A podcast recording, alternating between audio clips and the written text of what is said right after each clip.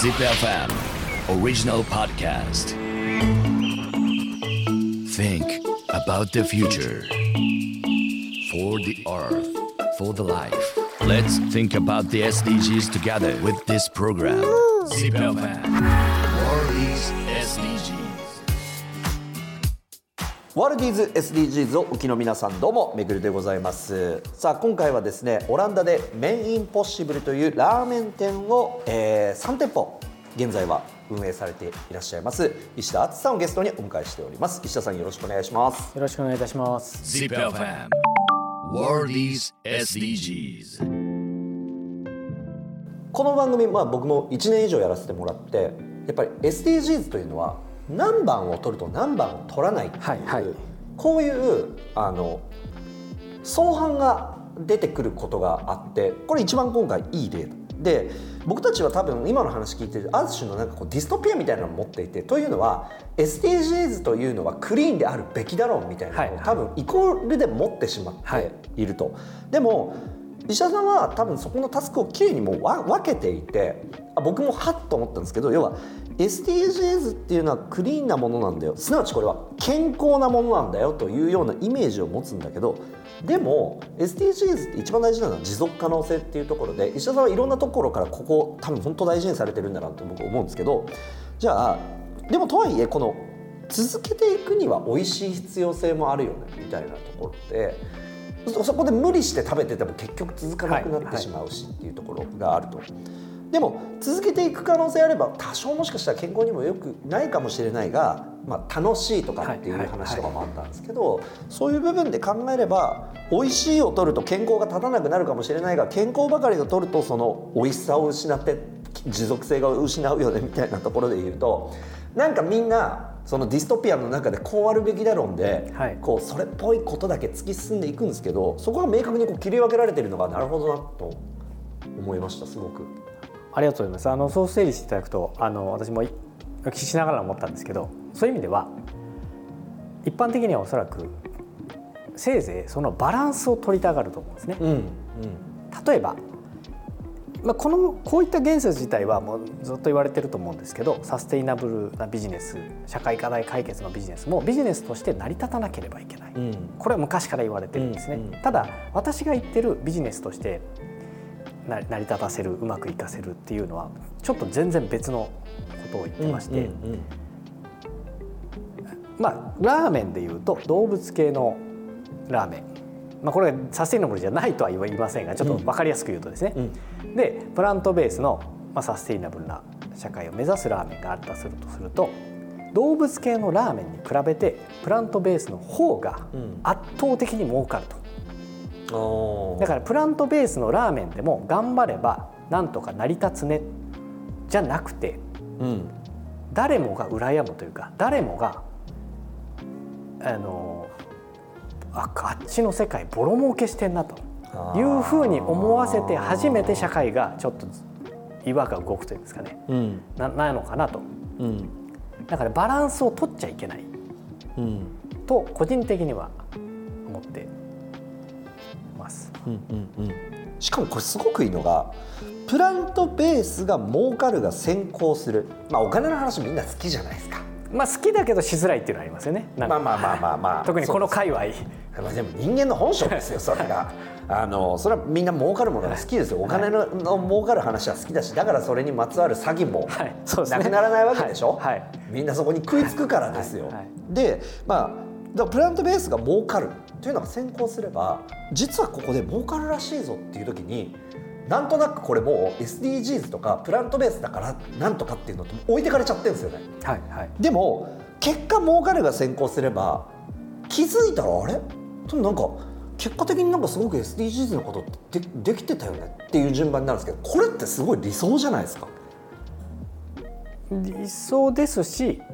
そうしないと変わらないとは思ってるんですよね。あーなるほど。うしても、うん。要は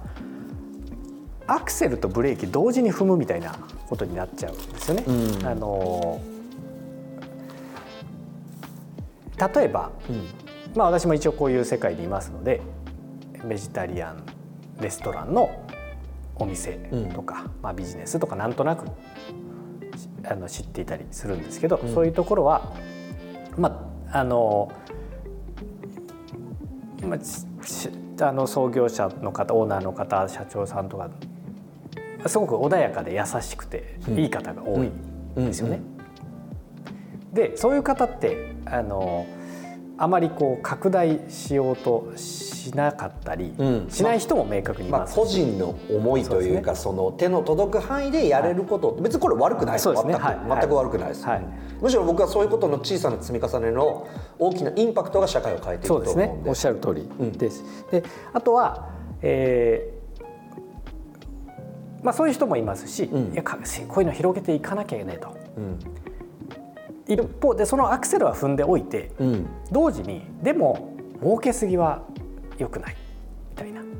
ことをブレーキも踏んじゃうとでもそのブレーキ取っ払わないといけないことただい言い訳ちょっと待ってください、はでも儲けすぎたらよくないんですか？僕はいいと思うんですけど。ただあのでもですよ。あの、まあ、そういう会社が伸びてるとしてあのああるとして私たちは上場を目指しますとか、うん。時価総額世界一を目指しますみたいな、うん。サステイナブル企業ってうん。あんまり想像できないじゃないですか。まああんま聞いたことはないアメリカはその辺はうまいというやはりさすがでうん。そういう会社はあるし、まあ、上場したりとかあのそういうことをやってる以上もう当然の前提でそれは私個人的には素晴らしいと思ってるんですけど。例えばあの分かりやすいのだとなんだっけ僕もその株買ってたことあるんですけどあの fake meat？そうですね。の会社 Beyond Meat とか。あそうそうそう Beyond Meat。まさに Beyond Meat 買ってました。はい。あのね素晴らしいと思います。うんうん。ね、それがまあアメリカのダイナミズムだと思ってるんですけど、どうしてもそれって一般的に言いづらいし。うん。でもそのブレーキを踏んじゃうとうん。当然アクセルとブレーキ踏んだらスピードは遅くなりますんで、うん。それをお金だけじゃもちろんないですけど、うんお金というかビジネス資本主義のルールで1回は勝つんだというふうに振り切ることが大事だしそのためにそんなことがビジネスモデル上可能なのかっていうのを確信を持可能だということに確信を持てることが大事でそのために我々が何かできないかなと。ですからまあこんなこと言いながら言い訳じゃないんですけど私個人が億万長者になりたいとか。なんかそういうのは全然ないんですよ。だからまあ儲けたくないんですみたいな言い訳をするつもりないんですけど。うん。でもそういう人は出てこなきゃいけない。うん。ですね。じゃあこれはさっき言ったようにちょっと繰り返しになっちゃいますけど儲かるが先行すれば結果 SDGs 的なその与えられるインパクトがやっぱり大きくなるのでこの順番であるっていうことは非常に合理的だなというのはもすごく思いますしあのちょっと SDGs のところからはずれるかもしれないですけどやっぱなんかその日本って稼ぐことへのアレルギーだったりとかそれに対するそのなんだろうなあのいわゆるちょっとこう悲観的なものの見方みたいなすごくこう蔓延をしていてちょっとこれがなぜかみたいな話までいくとちょっとオフトピックになりすぎるんですけど、じゃあこれを取っ払っていくにはどうしたらっていうところを自分なりのアプローチで石田さんはやってるっていう感覚ですか？そうですね、えーただまあ日本はあまり気にしてなくてわあのただ日本代表として日本のコンテンツと先輩の昔のこれまでの先輩が築いてこられたものはもちろんあの感謝して利用させていただきながらなんですけど、市場は基本的には日本以外でアジアも、まあ、我々が作ってるものとかコンセプトとかっていうとアジアもちょっと優先度は低いので主にヨーロッパとアメリカでやっていくと。でそうですね一つの事例として、まあ、これが、まあ、我々ができればいいんですけど我々みたいなモデルが10店舗50店舗100店舗ってなってくると少しずつ人が気づき始めてあれ？っいやそれインパクト大きくなりますプラよね。ントベースのラーメンってうん。そんなでかくならないはずだよねと。うん。あれでも何が起きてんだこれはっていうふうにも思ってもらえば、うん。まあインポッシブルフーズとかビヨンドミートも同じだったと思うんですよね。うんうん。そんなフェイクミートを作ってる会社がせあの世界一じゃないかもしれないですけどその時価総額すごいことになってると。それで気づいた経済界隈の人もいるはずなんですよ。うそういうのを、まあ、日本ビヨンドミートは当然日本の会社じゃないですから日本初のそういう会社であのビジネスの人たち投資家の人たちあとはもちろん一般消費者の人たちにも少しずつ気づいてもらって我我も我もと、うんみんなが参入してくるようになれば一気に変わっていくんじゃないかと。うんうんでよくいい例かわからないんですが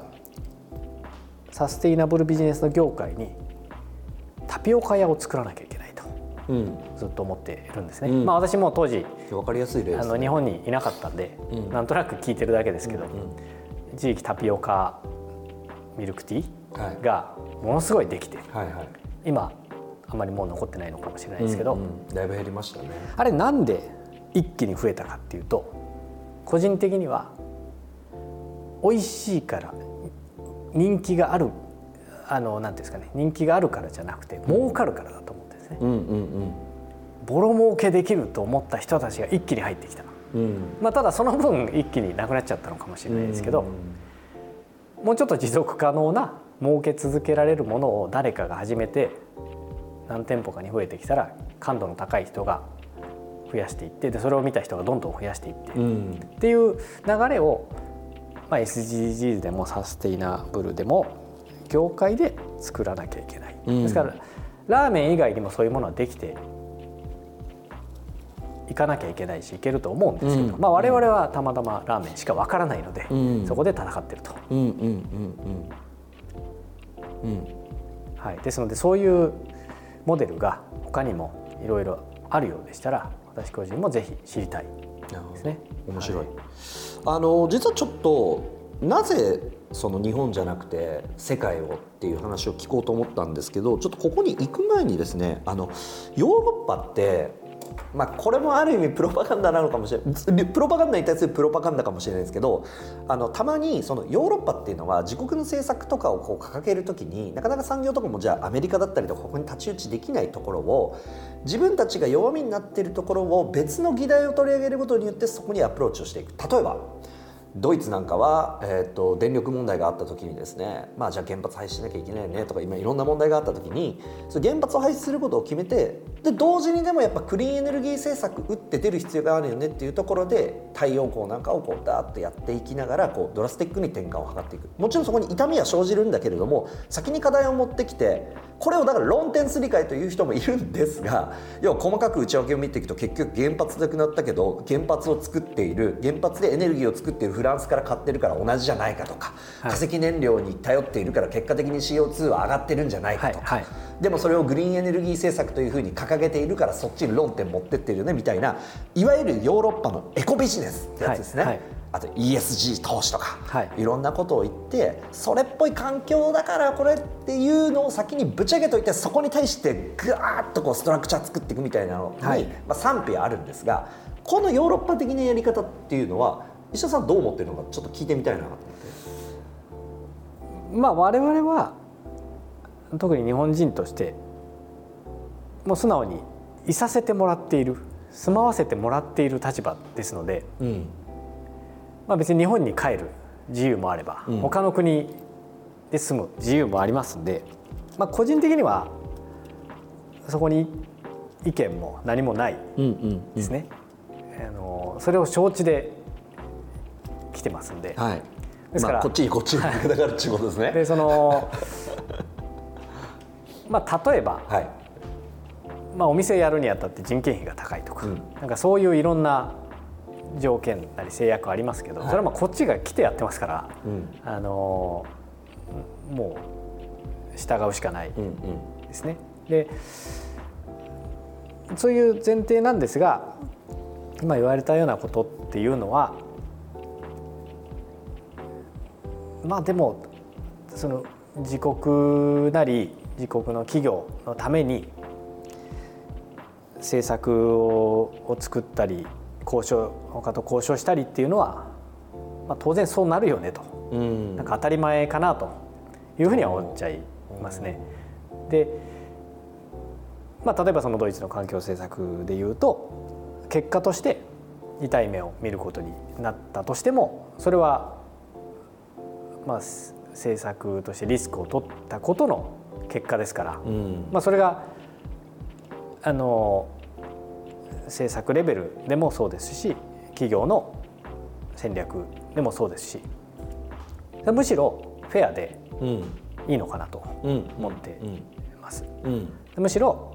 日本なり他の国でもそれだけ戦えるようにしていかなければいけないだけでずるいとか汚いとかいうのは、まあ、言っててもしょうがないかなというのは思います。うんうんうんうん、なるほど。あのー、ちょっとこれが世界に飛び出したそのさっき聞きたかった理由にもつながるかもしれないんですがこれで言うとその例えばヨーロッパ人のその環境意識だったりとかそういうのの高さ、はい、あとは、まあ、エシカル消費なんていうふうに言いますけどまあビーガンだしやっぱそっちそういうラーメン食べたいよねみたいなとかここういうその、まあ、もっとあの別にここのメインポッシブルに来られるお客さんだけじゃなくていいんですけどヨーロッパ人の環境意識の高さみたいなのって住んでて日本と違うなとか感じることってあります？えっとですね。国の取り組みとしてはやっぱすごく感じるんですよ、はい、はい、日本から見るとヨーロッパって。まあ、それがそのいやそれはおっしゃる通りだと思います。ただその各国の政策とかが、まあ、善意からあ、ね、もう元に作られてるのか、まあ、生き残りとか、あのまあ、覇権を握るとか なんかそういうののかはともかくそういう政策とかがうまいなっていうのはもちろん思います。でじゃあ日々その毎日を生きてる市民が意識が高いかというと個人的には、まあ、例えば日本に住んでる、まあ、我々日本人と、まあ、大差はないかなと思います。うんあそういった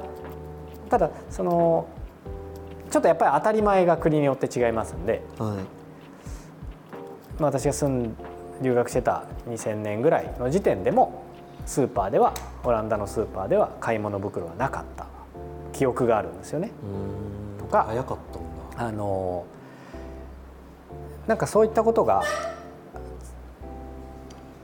当たり前にあるからだから買い物袋を買わないのが当たり前なだけで意識が高いからそうしてるわけではないのかなとは思いますね。そうであったからというもう。はい。でその他もまあ厳密に言うと差はあるのかもしれないですけど特に若い人はあの、まあ、エシカルみたいな理由で食べるもの商品を選ぶようにもなってきているようですしまあでもそれは日本も同じでしょうし本当に厳密なパーセンテージでいうと違うとは思うんですけど人間の本性は大して変わらないかなと。いや面白い。いやすすごい面白いなと思います。要は人の意識が高いからそうなったっていう見方もあれど逆を言えばもうパッケージがそうなっちゃってるからもう合わさざるを得ないよねっていうのでみんなそっちに行ってるみたいなのもそうです、ね、そういう見方もあるってことですから。はい。もともとそうかっていうとそんなことはない。です。ただあの例えば流れてくるテレビとか、うん、あるいは家庭の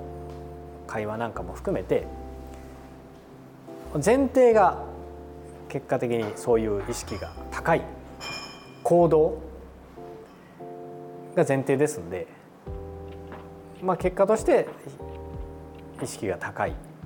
ようにはなってるんだとは思うんですけどちょっとその起点がどこかって結構難しいかなっていう。まあ、ででもですよめちゃくちゃその意識高い系の人たちで多いんだったらなんかそういう熱量みたいなのはこういうお店やってればいやプラントベースのラーメンしか食わないとかね。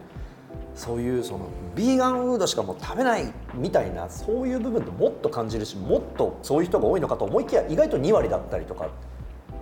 っていうデータもあるって考えるとそうですね。あのそこ僕はリアルだなと思ったんですけど一部そういう人が例えば熱狂的な活動家みたいな環境問題とかなんとか問題の人が、まあ、例えば日本だと2%なのがオランダだと5%いるかもしれないですけど、もう大多数の人はそういうものを目的として生きてるわけではないので、これは良くも悪くもなんですけど、日々をいかに楽しく幸せに生きるかがあくまであの大事ででも人によってはそのちょっとまあ私個人的にはオーガニックはもうあんまり興味ないんですけどオーガニックなものを食べてる自分が好きとか そういうのはあるでしょうしあとはでも前提としてオーガニックスーパーが圧倒的に数が多いので、うん、日本よりも多いと思う。あの品揃えも豊富だし。普通のスーパーにもオーガニックの食品って結構売ってるんですね、で我々があの前に買ってたキャベツを買ってたスーパー、でキャベツはオーガニックしか置いてないんですよ。のオーガニックじゃないキャベツっていうのが買おうと思っても手に入らない。とかですね例えばすごだから当然そういうところで育てれば まあこちらのオーガニックっていうのはヨーロッパでヨーロッパっていうかドイツとかオランダでビオって言うんですけど、はい、うちの子供たちも、まあ、ビオっていうものを当然目にするわけで、はい、ビオって何とか、うん、当然知ってるわけですよね、うん、それを意識高いというんであれば知識はあるかもしれないですけどまあ例えばうちの子供たちも日本で生まれて育てばそ当然知らないし意識も上がらないわけですから環境ですかね。本質的にそうだとは思わないですね。ZIPFM World is SDGs